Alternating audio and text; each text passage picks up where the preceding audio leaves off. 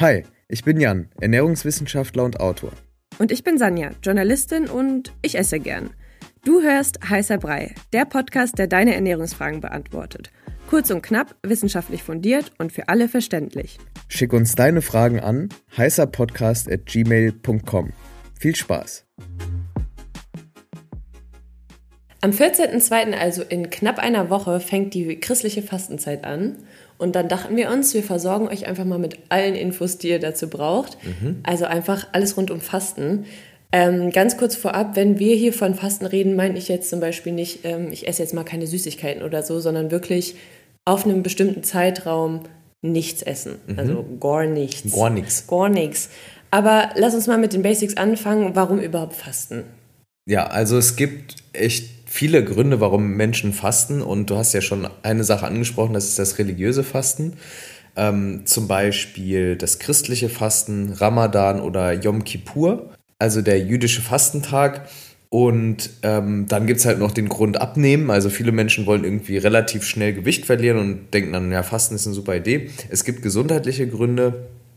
Menschen wollen zum Beispiel ihren Darm sanieren oder sonst irgendeinen Detox machen und fasten dann. Und es gibt natürlich den wichtigsten Grund, evolutionär gesehen, Menschen mussten fasten, also mussten Zeit, eine Zeit lang äh, ohne Essen auskommen. Also es gibt da ganz viele verschiedene Gründe, aber prinzipiell der letzte Grund, dieser evolutionäre Grund zeigt halt auch, wir sind schon dafür gemacht, auch mal über eine längere Zeit nichts zu essen. Mhm. Was ich aber krass finde, also wenn man sich mal mit dem Thema beschäftigt, es gibt ja super viele Fastenarten. Mhm. Kannst du vielleicht zu den unterschiedlichen mal was sagen oder was es da so gibt? Weil da verliert man schnell den Überblick, finde ich.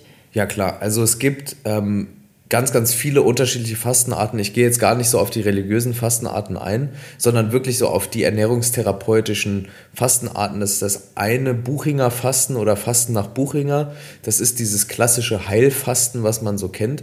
Da isst man fünf Tage keine feste Nahrung oder länger. Ähm, Im Idealfall unter Aufsicht, im Idealfall in einer Fastenklinik, dazu dann vielleicht später mehr ähm, und man isst oder nimmt nur Gemüsebrühe oder verdünnte Säfte, Tees, also Flüssigkeiten zu sich. Das wäre so dieses Buchinger Fasten. Das liest man relativ oft, ist eine, hat eine sehr lange Tradition schon ähm, und wurde eben von Buchinger äh, quasi entwickelt. Und dann gibt es Dr. Meyer Fasten, das ist diese typische Darmsanierung, ist glaube ich so das Original unter den Fastenformen für die Darmsanierung. Will heißen, wenn man das Gefühl hat, irgendwie meine Verdauung funktioniert nicht mehr richtig oder ich habe da irgendwie Probleme, dann kann man sich für Fasten entscheiden, so diese Theorie von, von Dr. Meyer, ähm, und dann sagen, man fokussiert sich jetzt auf eine Sanierung des Darms dadurch, dass man entweder gar nichts isst oder so monoton, leicht verdauliche Kost. Traditionell ist das so echt die Kombi Semmel und Milch. Hm. Also ähm, sehr monoton wirklich. Ähm, und dann gibt es das sehr, sehr beliebte Intervallfasten, glaube ich, super modern, super zeitgemäß ähm, ist beispielsweise irgendwie in der Form 16 zu 8, in der 16 zu 8 Methode sehr, sehr beliebt. Also 16 Stunden Fasten, 8 Stunden Essen.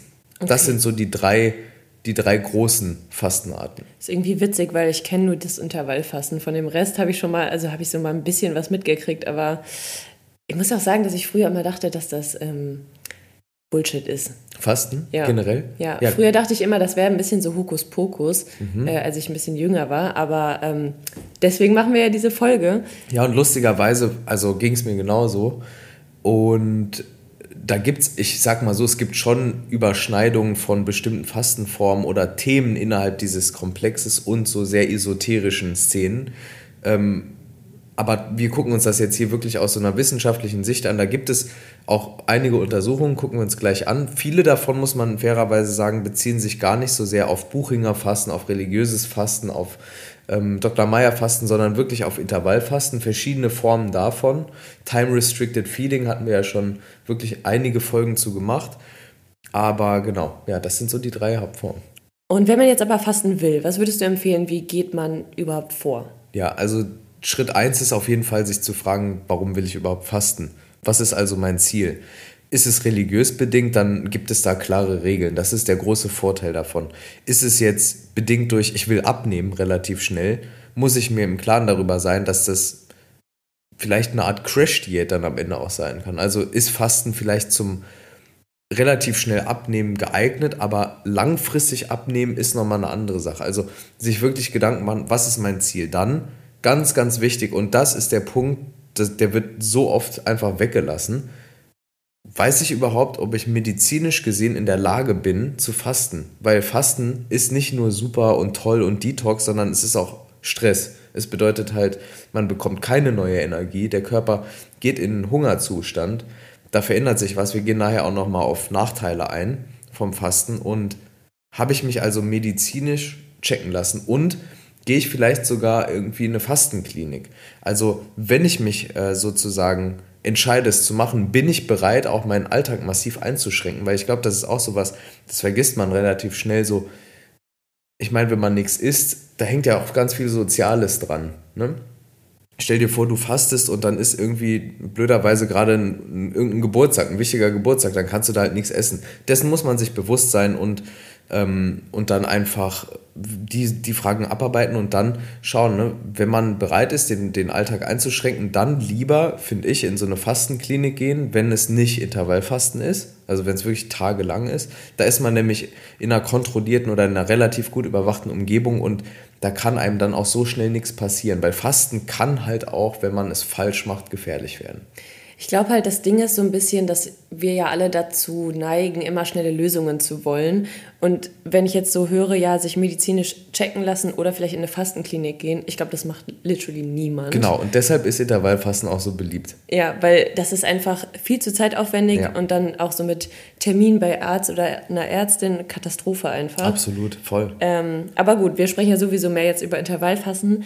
Ähm, es ist ja auch so, das ist ja nicht für jede Person geeignet, oder? Also wer sollte denn überhaupt fasten und wer nicht?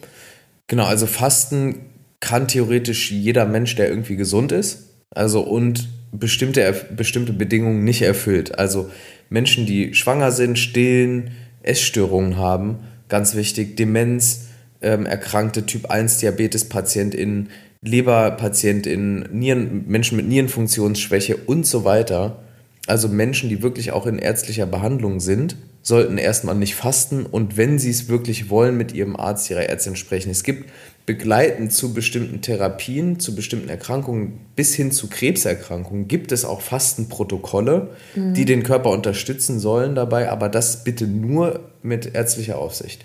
Das okay. ist ganz, ganz wichtig. Jetzt Gehen wir mal davon aus, es ist alles tutti mhm. und wir machen jetzt zum Beispiel Intervallfasten. Mhm. Wir wollen das jetzt machen, ab nächste Woche zum mhm. Beispiel. Was sind denn die Vorteile, also positiven Effekte vom Fasten? Weil es ist ja schon sehr beliebt auch.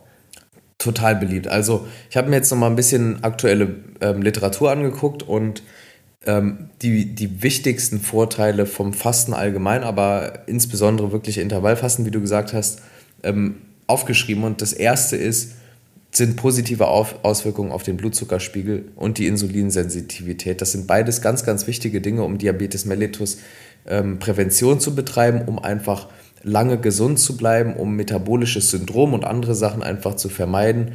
Ähm, und das ist sozusagen eine ganz, ganz tolle positive Sache beim Fasten.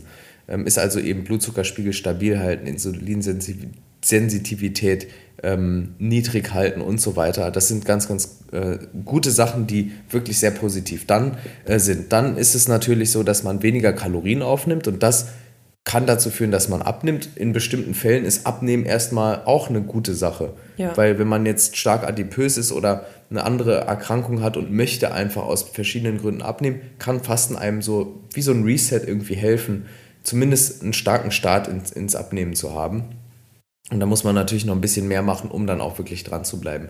Dann ein anderer Vorteil, Human Growth Hormone, das ist ein Wachstumshormon, das ist ganz wichtig für Muskelwachstum, aber auch für verschiedenste Reparaturarbeiten im Körper, also Immunsystem, für ganz, ganz viele, viele Sachen. Ähm, und da sieht man eben auch, dass verschiedene Fastenprotokolle, entweder Fastenprotokolle, die über den ganzen Tag hinausgehen. Ich habe jetzt hier zum Beispiel eine Studie gesehen, die hat 37,5-stündiges Fasten untersucht, also Ach auch eine sehr weirde, eine sehr ungerade Zahl, aber trotzdem, also länger als 24 Stunden, fast zwei Tage Fasten hat eben HGH, also dieses ähm, humane Wachstumshormon, um das Zehnfache erhöht. Krass. Und auch die Rate, die Stoffwechselrate deutlich verringert, äh, mit der HGH abgebaut wird. Also kann auch theoretisch zumindest beim Muskelwachstum oder Muskelerhalt helfen, obwohl das irgendwie in, im ersten Moment kontraproduktiv wirkt zu fasten. Aber trotzdem ganz, ganz interessante Ergebnisse, wie ich finde. Und dann ähm, oft liest man auch von ähm, Darmmikrobiom, ne, dass das irgendwie positiv beeinflusst wird. Und tatsächlich gibt es da auch Studien, die auf so positive Effekte bezüglich Mikrobiota hindeuten. Vor allem, dass mehr nützliche Bakterienstämme dann entstehen durch das Fasten äh, oder der Darm die zunehmend kolonisiert im Darm äh, oder äh, aufnimmt sozusagen und die sich da ausbreiten. Und was man oft auch noch hört und was auch bestätigt ist bis zu einem gewissen Grad, ist, dass es potenziell gute Effekte auf Longevity hat, also auf die Langlebigkeit. Man weiß also, viele Kulturen, die besonders alt werden, die sogenannten Blue Zones, die essen tendenziell etwas weniger, als sie brauchen. Das ist jetzt nicht unbedingt Fasten, aber das ist so vielleicht vergleichbar mit einem Intervallfasten-Protokoll ähm, sozusagen. Und dann ist es natürlich auch eine mentale Herausforderung zu fasten, was wiederum auch positiv sein kann. Mhm. Das klingt ja eigentlich schon mal sehr gut. Also ich finde, das klingt sehr vielversprechend. Mhm. Äh, so Langlebigkeit ist ja schon was, wo, glaube ich, die meisten von uns darauf hinarbeiten würden. Es gibt aber auch ja einige Nachteile. Du hast es ja gerade schon mal angesprochen, das kann auch gefährlich sein. Mhm. Was, sind denn die, was sind denn die Nachteile? Also wir hatten ja schon mal über Intervallfasten gesprochen in Bezug zu ähm, weiblichem Hormonzyklus oder beziehungsweise Zyklus und, und insbesondere Frauen und da einfach vielleicht der Verweis nochmal die Podcast-Folge nachzuhören. Wir können die auch nochmal verlinken in den Show Notes. Genau, ich verlinke die Folge und ich verlinke auch die ganzen ähm, Studien. Dann könnt ihr nochmal nachlesen, wenn ihr möchtet. Genau, und ansonsten kann es zu Nachteilen oder Nebenwirkungen kommen beim Fasten, auf die man sich auch vorher einstellen sollte, finde ich, wenn man das schon macht. Das sind Schlafprobleme. Ich habe da auch noch mal, können wir auch verlinken, eine Studie rausgesucht. Ähm, die hat Leute gefragt, was sind denn so Nachteile oder Nebenwirkungen, die ihr spürt und Schlafprobleme, also beim Fasten und Schlafprobleme waren die Nebenwirkungen, die am, mit Abstand am häufigsten genannt wurden. Also äh, Sleep Disturbance because of Fasting ist ein Thema. Also das Krass. kann man auch, wenn man möchte, da ein bisschen mehr einsteigen und mal googeln und dann kann man sich dazu auch ganz gute interessante Sachen angucken. Und das ist ja schon auch dann so ein kleiner Teufelskreis, ne? wenn man nicht schlafen kann, man hat keinen, also man, man isst nicht, dann hat man Hunger. Ich stelle mir die Stimmungslage sehr kritisch vor. Genau, und dann kommt es halt eben zur Reizbarkeit. Das wäre so das, das nächst typische, was man so kennt. Ähm, klar, das ist dann mehr als hangry. Das ist wirklich dann, wenn man fastet und vor allem länger fastet, kann es dann halt eben auch zu lang anhaltender Reizbarkeit kommen. Müdigkeit, Antriebslosigkeit, Abgeschlagenheit, das wären auch so ganz typische Sachen, genauso wie Kopfschmerzen und, was ich sehr lustig fand, Mundgeruch. Aber ähm, ist gar nicht so, also ist, ist ja total plausibel, weil sowohl Wassermangel im Mund in der, ne, und aber auch der Mangel an Speichelfluss, dadurch, dass man nicht isst, führt dazu, dass bestimmte Stoffe im Mund präsenter sind, die einen üblen Geruch hervorheben und, oder hervorbringen. Und ich kenne das auch, wenn ich lange nichts esse. Dann denkt man so, boah. Boah, habe ich Mundi. Also man kennt es, ne? Irgendwie. Also man das, hatte es, man hatte man es schon mal. vielleicht schon mal. Das sind so die typischen Nebenwirkungen, die beim Fasten auftreten können. Okay, aber eigentlich ist es ja nichts Gravierendes. Also, ne, das sind Sachen, die kann man, wenn man jetzt fastet, auch mal aushalten, aber wahrscheinlich eher auf eine begrenzte Zeit, logischerweise. Genau, genau, ja. Also so Bottomline ist wirklich Fasten, wenn man sich checken lässt und gesund ist, kann wirklich super gut sein. Verschiedene Fastenformen haben ihre Vor- und Nachteile, aber unterm Strich gibt es natürlich Nebenwirkungen oder Nachteile. Wenn man sich bewusst ist, dass die auftreten können, ist es halt halb so schlimm. Mhm. Ja. Jetzt haben wir ja diese ganzen Background-Infos einmal abgerappt, würde ich sagen. Mhm. Ähm, welche Fastenmethode ist denn aber jetzt die beste oder die gesündeste? Was sagst du dazu? Da gibt es ganz viele Meinungen und ähm, welche die gesündeste ist, wissen wir nicht. Oh. Das und ist äh, schade.